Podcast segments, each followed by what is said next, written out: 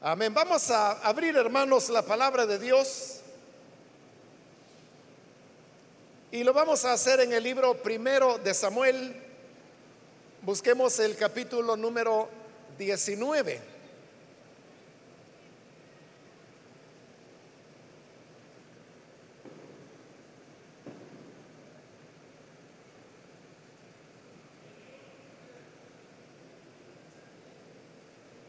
La palabra de Dios nos dice en el libro primero de Samuel, capítulo 19, versículo 18 en adelante.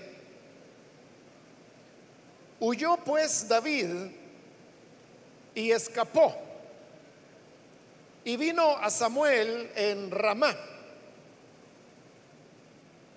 y le dijo todo lo que Saúl había hecho con él. Y él y Samuel se fueron y moraron en Nayot. Y fue dado aviso a Saúl diciendo, he aquí que David está en Nayot, en Ramá. Entonces Saúl envió mensajeros para que trajeran a David, los cuales vieron una compañía de profetas que profetizaban y a Samuel que estaba allí y los presidía. Y vino el Espíritu de Dios sobre los mensajeros de Saúl y ellos también profetizaron. Cuando lo supo Saúl, envió otros mensajeros, los cuales también profetizaron. Y Saúl volvió a enviar mensajeros por tercera vez y ellos también profetizaron. Entonces él mismo fue a Ramá y llegando al gran pozo que está en Secú, preguntó diciendo, ¿dónde están Samuel y David? Y uno respondió, he aquí están en Nayot, en Ramá. Y fue a Nayot, en Ramá, y también vino sobre él el Espíritu de Dios y siguió andando y profetizando hasta que llegó a Nayot en Ramá. Y él también se despojó de sus vestidos y profetizó igualmente delante de Samuel. Y estuvo desnudo todo aquel día y toda aquella noche. De aquí se dijo también Saúl entre los profetas Hasta ahí dejamos la lectura. Pueden tomar sus asientos, por favor.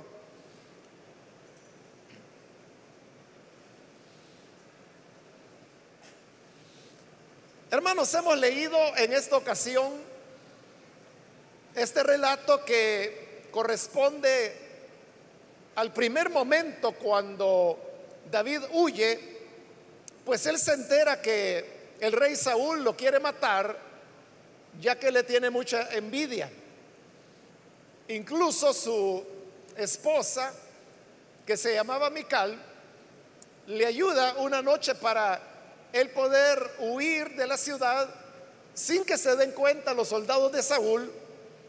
Y así es como comienza este periodo que va a durar varios años, en los cuales David tendrá que andar huyendo de, de Saúl y de sus ejércitos para poder salvar su vida. En este primer momento de, la huida, hemos leído que se nos dice que David fue hacia Ramá, porque esa era la ciudad donde moraba Samuel, el cual era el juez de Israel que había fungido antes que Saúl fuera coronado rey, además era el sacerdote que ministraba delante de Dios y también era el profeta a quien Dios utilizaba. Sucede que en la época cuando Samuel comenzó a profetizar, nos dice este libro de la Biblia que ya no había visión con frecuencia, lo cual significa que en Israel la manifestación de Dios a través de profetas o videntes, como se le llamaba en esa época, había llegado a un mínimo. Y esto había provocado que prácticamente era solo Samuel el único profeta del Señor que había quedado. Pero entonces Samuel sabía de, de la importancia que se levantaran otros nuevos profetas. Y así es como él establece lo que se llegó a llamar las escuelas de profetas.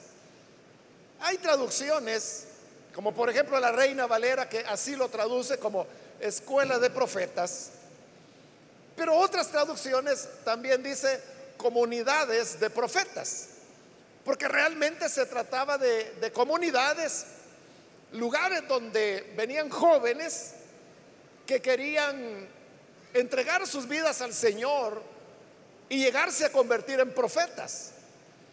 Entonces Samuel era quien los discipulaba, quien los mentoreaba y quien les enseñaba la manera de poder reconocer la voz de Dios, la preparación espiritual que representaba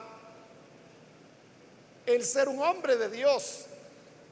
Todo esto era algo que lo aprendían directamente de Samuel. Pero el hecho de que Samuel estuviera enseñando a otros jóvenes era lo que llevaba, como le dije, que algunas traducciones a estas comunidades de, profetas, porque todos estos jóvenes que venían para aprender vivían juntos, juntos con Samuel. Pero el hecho de que él les enseñara era lo que hacía de eso una escuela de profetas. Pero la escuela no era que hubiese una pizarra o un rotafolio a través del cual Samuel enseñaba a los jóvenes, sino que era una escuela que estaba más basada en el modelo de vida que Samuel era. Entonces con lo que Samuel hacía, con lo que Samuel decía, estos jóvenes estaban aprendiendo, porque lo único que hacían era fijarse en las prácticas de vida, en el corazón que Samuel tenía y luego imitarlo. En eso era que consistía el llegar a ser un nuevo profeta que Dios habría de utilizar.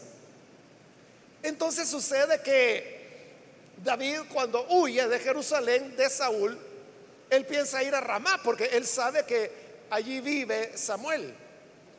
Y lo que David anda buscando es, es protección porque Samuel fue el hombre que Dios utilizó para ungirlo a él como rey.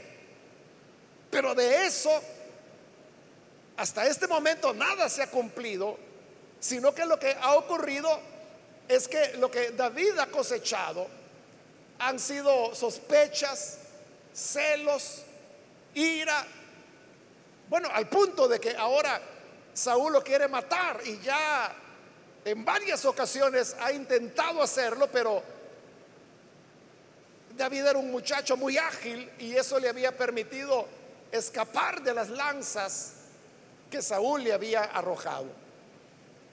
Cuando David llega a Ramá, sucede que Samuel no estaba ahí, sino que estaba en otra pequeña población que tenía como nombre Nayot. Es decir, que en este lugar apartado de la ciudad de Ramá es donde Samuel se reunía con los jóvenes a los cuales él estaba discipulando para que llegaran a ser nuevos profetas de Dios. Entonces David llega y le cuenta a Samuel todo lo que le ha ocurrido, las amenazas, los problemas.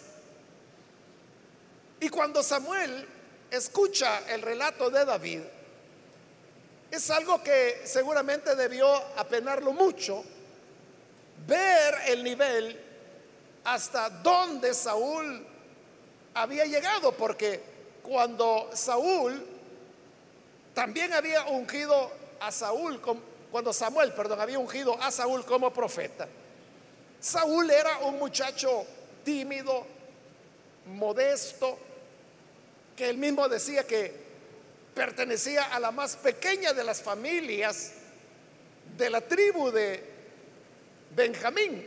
Y la tribu de Benjamín por sí misma pues era la más pequeña de las tribus entre las doce que había en Israel.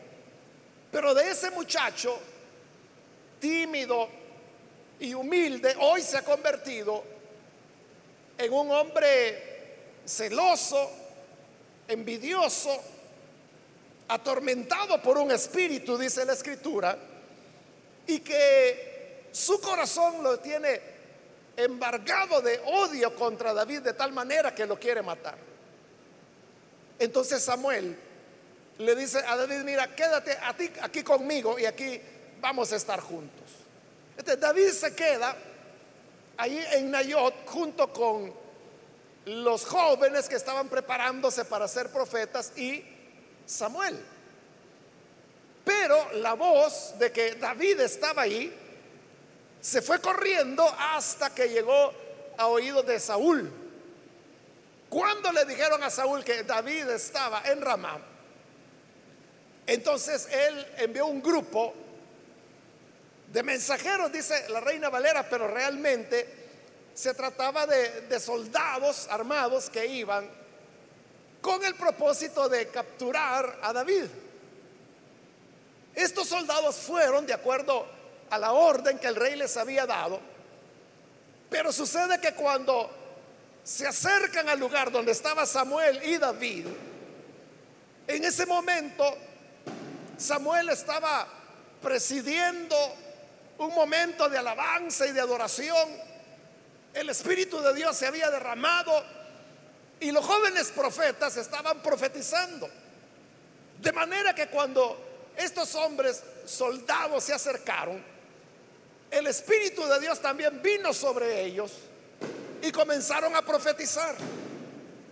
Ellos no eran parte de la comunidad de profetas, ellos ni siquiera tenían aspiraciones espirituales. Pero el hecho que el Espíritu Santo haya descendido sobre ellos y los haya hecho profetizar, fue una acción de Dios a través de la cual estaba protegiendo a David y a Samuel. Cuando esta experiencia pasó, ninguno de los hombres que Saúl había enviado tenía ya más ánimo de capturar a, David. Como nunca volvieron, entonces David envió un segundo grupo. Este segundo grupo de soldados también llega y le ocurre lo mismo, que el Espíritu de Dios se derrama sobre ellos y comienzan a profetizar. Y ya no capturaron a David. Entonces Saúl manda otro grupo, un tercer grupo. Estos otros soldados también van. Y cuando llegan, otra vez vuelve a repetirse el mismo fenómeno que el Espíritu de Dios cae sobre ellos y comienzan a profetizar. Y ya no capturaron a David. Entonces, con todo esto que estaba ocurriendo, hubiera sido suficiente para que Saúl entendiera que no le iba a ser posible capturar a David. Pero de tal manera estaba poseído de envidia y rencores el corazón de Saúl que él no reflexionó. Y su pensamiento fue algo así como, bueno, ¿y estos inútiles qué les pasa? Y decide ir él personalmente con un cuarto grupo y llega hasta la ciudad de Ramá. Allí había un pozo grande, dice la escritura, que se llamaba Secú. De alguna forma él pensaba que allí iba a encontrar a Samuel y a David. Pero la gente del lugar le dice, no, no, él no está aquí. Entonces pregunta, ¿a dónde está? Y le dice, está en Nayot. Entonces Saúl se encamina hacia Nayot, que era donde en verdad estaba Samuel y David. Y ocurre que cuando él se va acercando, porque ni siquiera ha llegado a Nayot, cuando igual que con los tres grupos anteriores, el Espíritu de Dios cae sobre él, sobre el grupo de hombres que iba con él, y el mismo Saúl comenzó a profetizar. Y la lectura que hemos hecho nos dice que Saúl todavía iba caminando hacia Nayot, pero iba ya profetizando porque el Espíritu de Dios lo había tomado. Hasta que llega a Nayot y ahí estaba delante de Samuel y delante de David. Y entonces él se quitó su ropa y dice la escritura que él pasó desnudo profetizando todo el día y toda la noche. De tal manera que él mismo había sido vencido por la presencia de Dios. Este es el relato, hermanos, que hemos tenido en esta oportunidad. Y es un pasaje que para algunos representa como una dificultad el, poderlo interpretar y entender qué era lo que ahí estaba ocurriendo. Pero hay algunas lecciones, hermanos, que cuando uno conoce la historia que acabo de relatarle o resumirle, quedan muy claras. Enseñanzas claras de todo esto que había ocurrido. La primera gran enseñanza que podemos desprender de esto era que con todo lo que ha ocurrido, era clarísimo que el favor de Dios estaba del lado de David y no del lado de Saúl. Porque los cuatro derramamientos del Espíritu Santo que se habían dado sobre los hombres que Saúl había enviado y luego sobre él mismo, era una intervención directa de Dios. Y era una intervención sobrenatural que le impedía a Saúl poder consumar su plan de capturar a David y llevarlo de regreso a Jerusalén. Era muy evidente que Dios estaba peleando por David. Y esto significa, hermanos, que mientras David estuviera allí al lado de Samuel, él iba a estar seguro. Porque siempre el Espíritu de Dios estaba presente en los lugares donde Samuel ensoñaba y discipulaba y mentoreaba a los otros jóvenes. Entonces, Dios estaba peleando por él. Pero entonces note aunque es bien claro que Dios estaba a favor de David, lo cual cualquiera podía entenderlo. Sin embargo, es algo que Saúl no lo entiende. Él no lo ve así. Y lo que ocurre, hermanos, es que cuando el corazón de un ser humano llega a endurecerse, y llega a cerrarse de tal manera que no quiere entender que la mano de Dios está con una u otra persona. En este caso tenía que haber sido un reconocimiento de que la mano de Dios estaba con David, que Dios estaba favoreciendo a David y no a él. Cuando Dios se manifestaba, se manifestaba a favor de David pero no a favor de Él.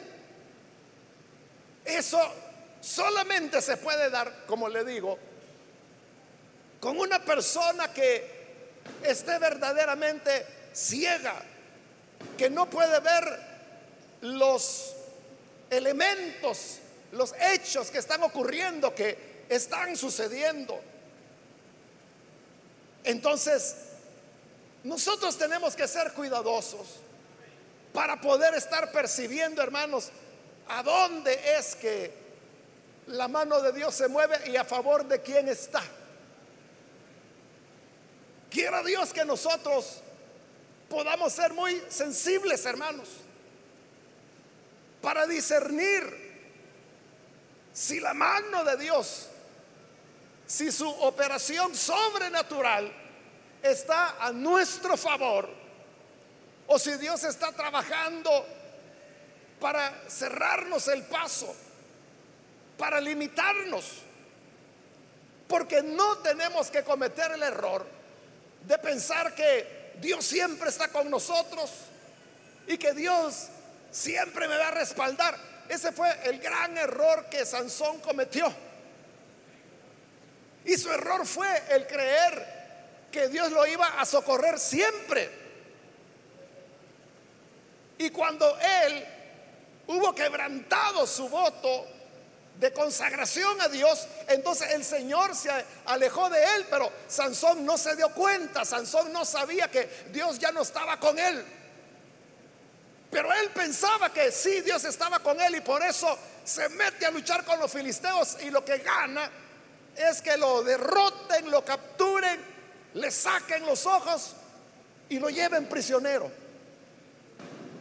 Porque no se dio cuenta el momento cuando ya Dios no estaba luchando a su favor. Que Dios nos ayude, hermanos, para que nosotros podamos ser lo suficientemente sensibles para darnos cuenta de cuando la gracia de Dios está a nuestro lado y cuando no. Recuerdo hace años, hermanos, eran los primeros tal vez el primer año después de mi conversión a Jesús. Y éramos un grupo pequeño de jóvenes, unos cuatro o cinco, que conversábamos y nos teníamos mucha confianza. Y un día platicando con uno de estos jóvenes, él vino y comenzó a contarme cómo él le había fallado al Señor, él había cometido un pecado. Pero lo que él me dijo fue esto, que en el mismo momento cuando él cometió esa falla, él me dijo, yo sentí, me dice, como la gracia de Dios, el favor de Dios se apartaba de mí. Pero eso que este joven decía, como le digo hace décadas atrás, eso es bendición. Es decir, eso es una dicha el poder tener la sensibilidad suficiente como para percibir el momento en que la gracia de Dios se aparta de una persona. Es lo que él me dijo que lo había sentido bien claramente cuando esa comunión que él había tenido con el Señor se había alejado de él a causa de su falla. Pero qué bueno que lo percibió. Qué bueno que él su corazón no se había vuelto de piedra. Porque para aquellos cuyos corazones se han endurecido, hermanos, Dios se fue hace años y no se han dado cuenta. Y Dios ahora está con otras personas. Y Dios bendice a esas otras personas. Y estos de corazón duro cuando ven que los otros son los que están gozosos, los que están siendo bendecidos, los que están siendo prosperados por el Señor. Lo que dicen, no, eh, es pura emoción. Ya le va a pasar. Locura de estos. Porque él o ella piensan que todavía tienen la gloria de Dios en medio de ellos. Y ese fue el error de Saúl. No pudo percibir el momento cuando claramente, es que es claro, hermanos, es evidente en este relato que Dios estaba protegiendo a David desde el primer grupo que él envió y que el Espíritu Santo vino sobre ellos y los hizo profetizar. Desde ese momento era suficiente para que Saúl dijera, no, no, no, no. Yo aquí estoy peleando contra Dios y esta batalla jamás la voy a, a ganar. Mejor dejo a este hombre tranquilo. Eso hubiera sido lo correcto. Pero no fue así. Una segunda enseñanza, hermanos, que nos da este pasaje es que nos muestra quién en verdad es el Señor. Lo que ocurre es que nosotros, Señor, lo usamos tan a menudo que muchas veces perdemos el sentido de lo que la palabra Señor significa. Pero Señor es aquella persona que tiene autoridad, que tiene soberanía, que tiene control. Y nuestro Dios es el Señor de los señores y el Rey de los reyes.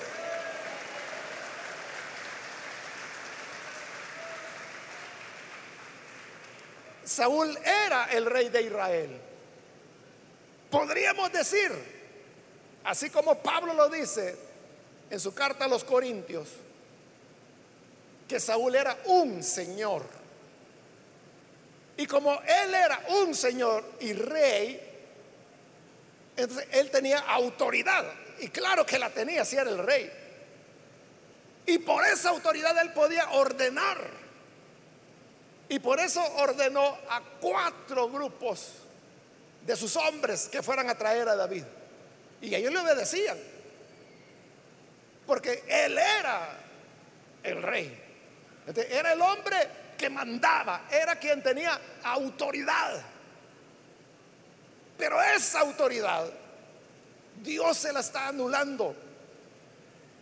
Porque cada grupo que llega, el Espíritu de Dios desciende sobre los hombres, los hace profetizar y ya no les quedaba ganas de obedecer a Saúl. Y así el segundo grupo, el tercero, el cuarto y luego el mismo Saúl. Era evidente entonces que quien realmente, o sea, Saúl tenía poder, ya lo dijimos, era el rey, pero Dios tenía un poder que estaba por arriba del poder de Saúl. Como Daniel habría de decirlo siglos después, cuando él dice que Dios es el que pone y quita reyes. Los reyes pueden decir, yo tengo autoridad, yo tengo honra, yo tengo gloria, porque soy el rey. Sí, pero lo tienes porque Dios te lo dio. Y el Dios que te dio ese privilegio te lo puede quitar cuando Él quiera. Lo hizo con Nabucodonosor. Cuando Jesús estuvo delante de Pilato, Pilato lo interrogó, pero Jesús no quiso responder. Como él guardaba silencio, entonces Pilato le preguntó, bueno, ¿cómo es eso de que no me hablas a mí? ¿Que no te das cuenta que yo tengo autoridad para dejarte libre o para condenarte? Y ahí el Señor sí habló, ahí sí le contestó. Y le dijo, ninguna autoridad tuviera sobre mí si no te fuera dada por el Padre. Esa es la realidad. El pasaje nos enseña que la máxima autoridad es Dios. Que el auténtico Señor era el Dios de Israel, el Dios de Samuel, el Dios de David.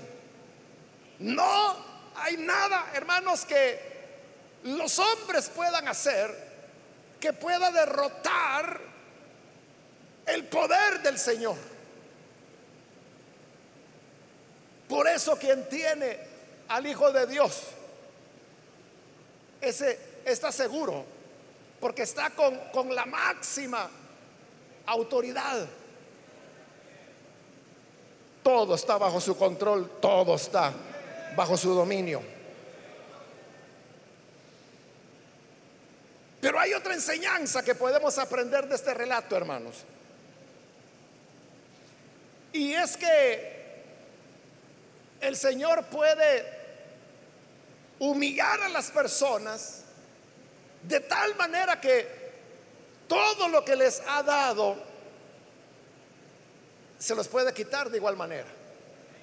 Así como Dios tiene poder para darle a las personas que Él quiere lo que Él quiere, también les puede quitar todo lo que les ha dado en el momento que sea. Ya hemos dicho que Saúl ni siquiera había llegado a Nayot. El Espíritu de Dios vino sobre él antes de lo que había venido sobre los tres grupos que había enviado adelante. Y no había llegado a Nayot y él ya iba profetizando, pero cuando llega ante Samuel y ante David, dice la escritura, que él se quitó sus vestidos. Hay algunos hermanos que, predicadores, que han tratado de suavizar el pasaje y lo que han dicho es que, que lo que Saúl se quitó fue su manto de rey, que no es que haya quedado totalmente desnudo. Sin embargo, mire lo que dice el versículo 24 hablando de Saúl, él también se despojó de sus vestidos y profetizó igualmente delante de Samuel. Y oiga esto, y estuvo desnudo todo aquel día y toda aquella noche. Entonces ahí dice que estuvo desnudo. Y la palabra hebrea que ahí se utiliza para desnudo es la misma palabra que se utiliza en el libro de Génesis cuando se nos dice que Adán y Eva estaban desnudos.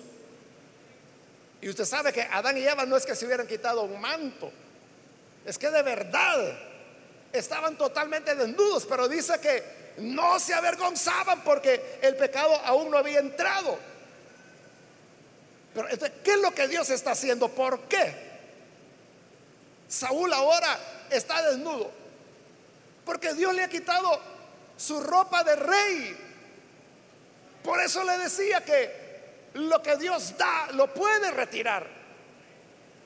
Dios puede exaltar a las personas, pero las puede humillar igualmente. Fue Dios el que había permitido que Saúl se vistiera con ropa de seda, que era lo fino de la época.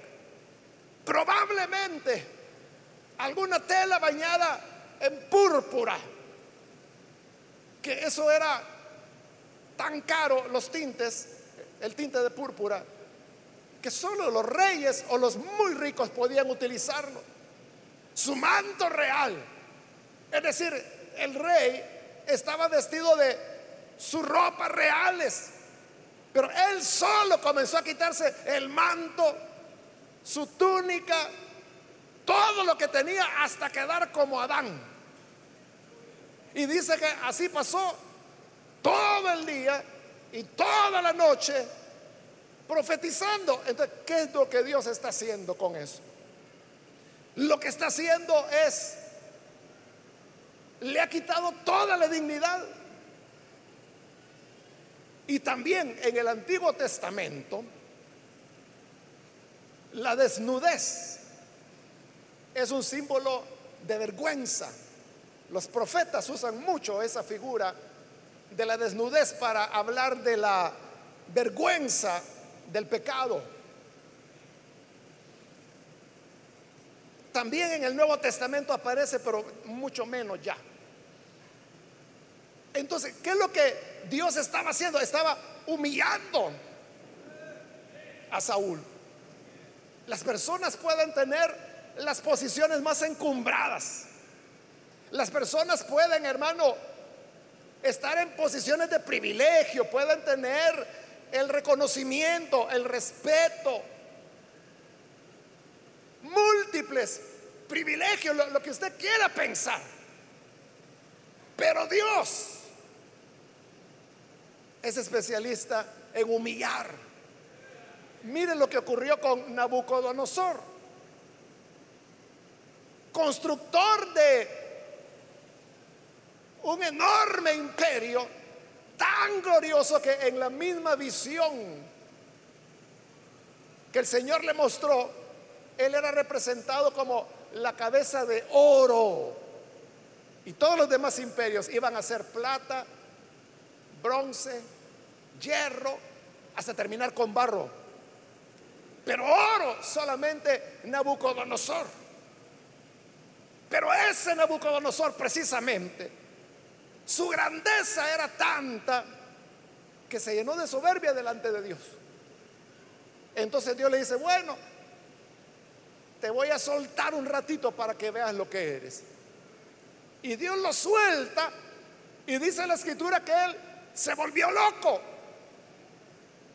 y se fue al campo y andaba a gatas, comía hierba, sus uñas crecieron como que si eran las de un águila, su pelo también creció, se, comportaba como un cuadrúpedo, como un animal,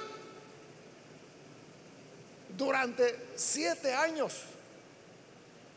Hasta que después, mire qué duro es el hombre, ¿verdad? Para humillarse delante de Dios. A los siete años, él reconoció y dijo, verdaderamente Dios es el Señor.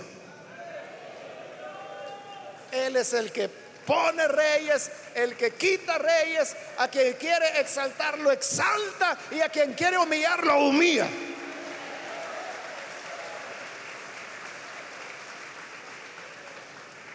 Porque él estaba totalmente humillado. Eso es lo que Dios está haciendo hoy con Saúl. Al desnudarlo, lo ha despojado de todo y él ha quedado con lo único que los seres humanos tenemos. Nuestros cuerpos, nuestra pura humanidad y todo lo demás son puras apariencias, hermano. Lo que verdaderamente vale es lo que somos y no lo que podamos tener. Voy rápido porque todavía me faltan dos puntos. Vamos a ver si los cubrimos. El siguiente elemento, hermanos, es que esta no era la primera vez que el Espíritu de Dios venía sobre Saúl. Eso ya había ocurrido. La primera vez que Samuel se entrevistó con Saúl. Le resumo la historia. Saúl andaba buscando unas asnas que se le habían perdido a su papá. Y por querer saber dónde estaban las tales asnas, dijeron, vamos a consultar con el profeta, que era Samuel. Y Samuel de entrada le dice, mira, hoy vas a comer conmigo porque lo más grande de Israel está reservado para ti. Y de las asnas, ni te preocupes, porque ya fueron halladas. Pero te vas a quedar conmigo esta noche. Al día siguiente, cuando amaneció, es cuando Samuel le profetizó y le dice, el Señor te ha escogido porque tú eres el rey de Israel. Y le comienza a dar varias señales de lo que le va a ocurrir durante ese día, pero el día iba a terminar en que él se iba a encontrar a un grupo de jóvenes, aprendices de profetas, y le dijo Samuel, el Espíritu de Dios vendrá sobre ti y tú serás transformado en otro hombre. Y todo lo que Samuel le profetizó que le iba a ocurrir ese día, le ocurrió. Y al final del día, tal como Samuel le había dicho, encuentra ese grupo de profetas y el Espíritu de Dios también vino sobre Saúl y él también comenzó a profetizar. Pero eso había sido antes. Eso había sido antes que Samuel lo presentara como rey delante de Israel. De eso había pasado ya un buen tiempo. Esta es la segunda vez que Samuel está siendo lleno del Espíritu. Pero hay diferencias. Las diferencias es que la primera vez el Espíritu de Dios vino sobre él como bendición. Aquí vino como reprensión para que no tocara a David. La primera vez la venida del Espíritu lo convirtió en otro hombre que ganó reputación porque ahí fue la primera vez que la gente comenzó a preguntarse, ¿qué Saúl también entre los profetas. Pero esta segunda vez que el Espíritu ha venido sobre él, no le da reputación, al contrario, lo desnuda, lo humilla. Y la gente vuelve a hacerse la misma pregunta, ¿qué? Saúl también entre los profetas, pero hoy el sentido es, ¿Cómo es que un hombre tan ruin como Saúl está entre los profetas? Pero era una reprensión de Dios. El hecho de que la experiencia que el Espíritu Santo viniera sobre él dos veces era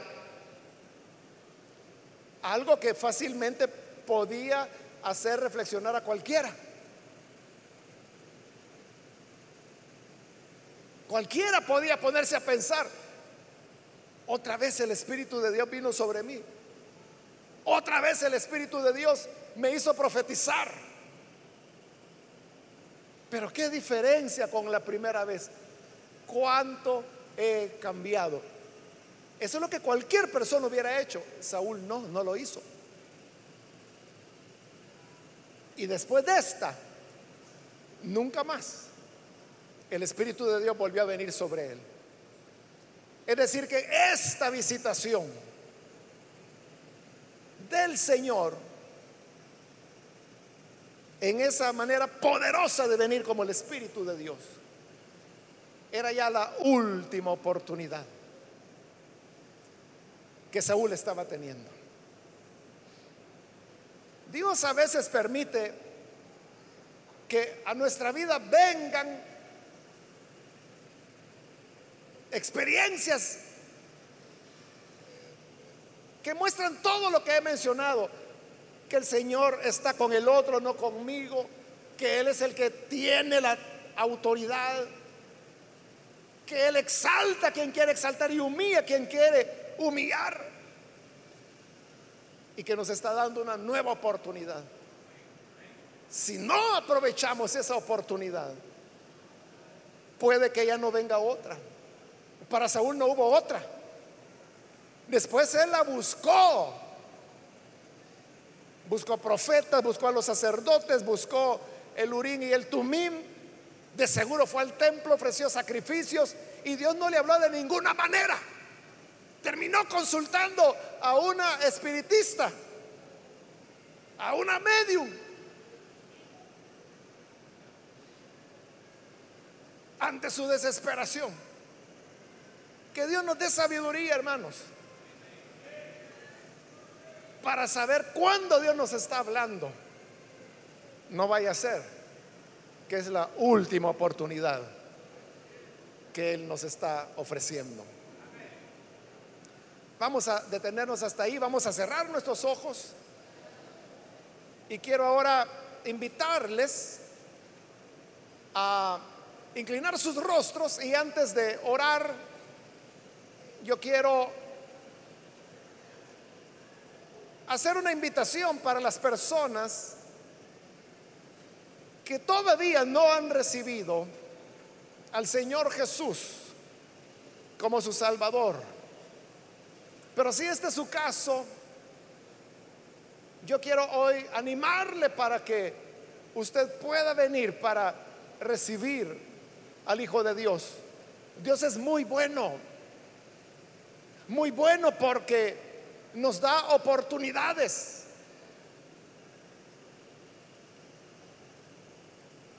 Nos hace reflexionar y nos muestra cuándo es que estamos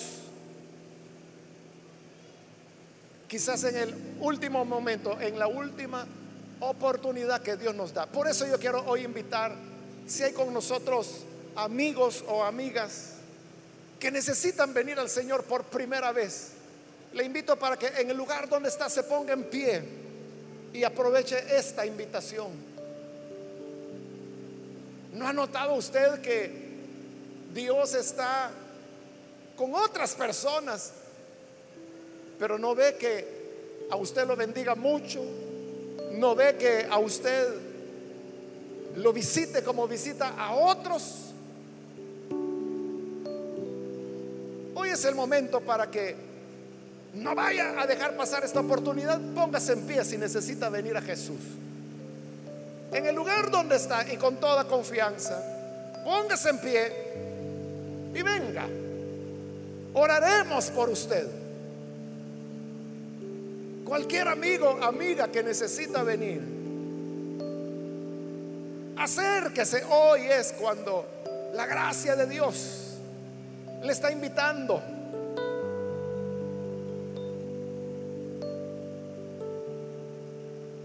Hay alguien que necesita venir a Jesús. Venga, que hoy es el momento de Dios. Solo póngase en pie. Y con gusto vamos a orar por usted. Para que la gracia de Dios le alcance. Si hay hermanos que se han alejado y necesitan reconciliarse. De igual manera, póngase en pie. Y vamos a orar por usted.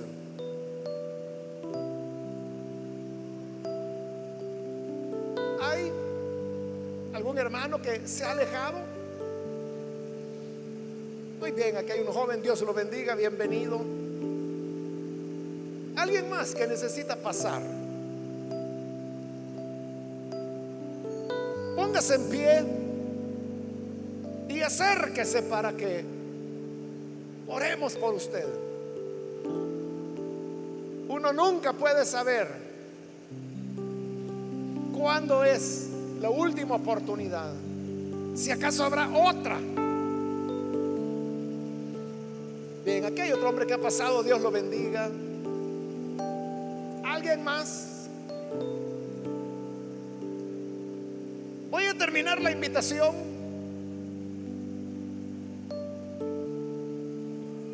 Pero si hay alguien más, puede pasar en este momento. Muy bien, aquí hay otra persona, Dios lo bendiga. Alguien más. Y así vamos a orar.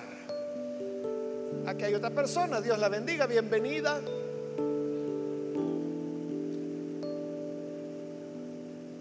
¿Alguna otra persona?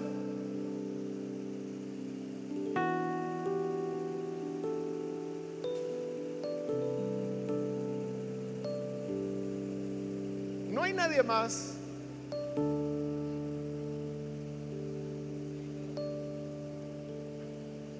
A usted que nos ve por televisión, le invito para que se una con estas personas que hoy se están entregando al Señor. Ore con nosotros y recíbale usted también. Señor, te damos las gracias por las personas que están aquí al frente, como también, Señor, por aquellos que a través de televisión, radio o internet se están uniendo a esta oración y a través de ella, Señor, están recibiéndote como Salvador. Pues tú eres un Dios lleno de bondad, de misericordia. Y por esto, Padre, ponemos ante ti a estas personas que hoy se rinden a ti. Gracias porque ellos reconocen que tú eres el Señor y que toda autoridad te es dada en los cielos y en la tierra. Bendícele, Señor, en gran manera. Y ayúdanos a todos para que siempre podamos ser sensibles a tu presencia y a tu espíritu. De tal manera que podamos percibir tu presencia a nuestro alrededor y darnos cuenta cuando nuestra pasión y entrega por ti está disminuyendo para que podamos cuidarnos. Es nuestra oración en el nombre de Jesús nuestro Señor. Amén. Amén.